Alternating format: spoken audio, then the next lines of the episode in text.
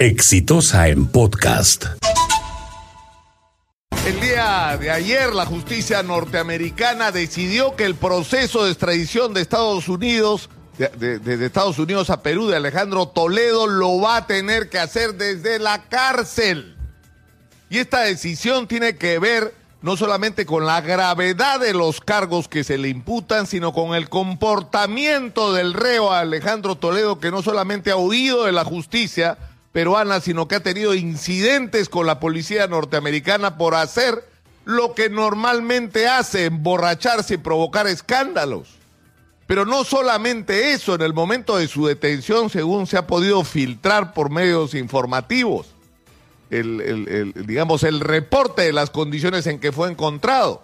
Tenía 40 mil dólares en un lado, un millón de dólares en el otro, boletos para contratación, es decir, supuestamente precontratos de aviones privados que me imagino tenían como objetivo agarrarlos en algún momento y mandarse mudar cuando sintiera que la situación se le caía encima como se le cayó, pero esta vez no tuvo tiempo, porque no hubo quien le avisara de lo que le iba a pasar, porque acá le avisaron lo que le iba a pasar y por eso se pudo escapar. Él sabía lo que le venía. Pero así como había gente que sabía lo que le podía ocurrir a Alejandro Toledo en el Perú y lo ayudó a fugar, hay gente que lo ayudó a ser presidente de la República. Y no puede ser que, que- la gente que lo hizo presidente de la República ahora se lava las manos. Nadie es responsable. Todos dicen, yo no sabía. ¿Cómo podía imaginarme que este hombre iba a ser lo que era? Es decir, es probable que no supieran el tamaño de sinvergüenza que se estaba poniendo en el gobierno, pero que era un sinvergüenza, lo sabían.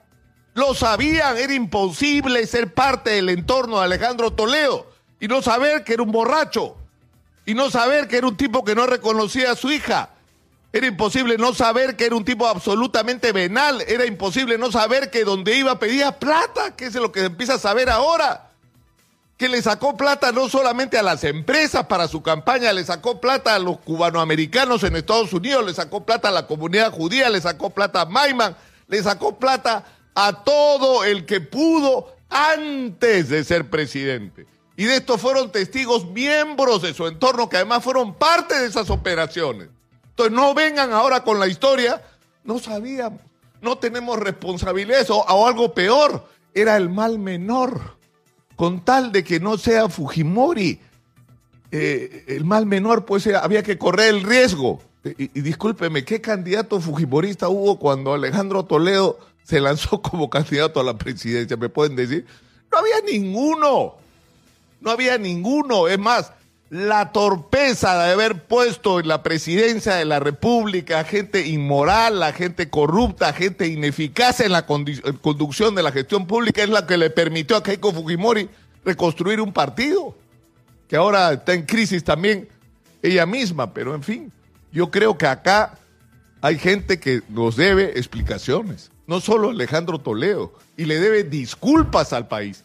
La gente que llevó a este sinvergüenza a gobernar el Perú, que fue algo que nunca debió ocurrir y que ellos sabían, ellos sabían, y no pueden decirnos ahora que no. Exitosa en podcast.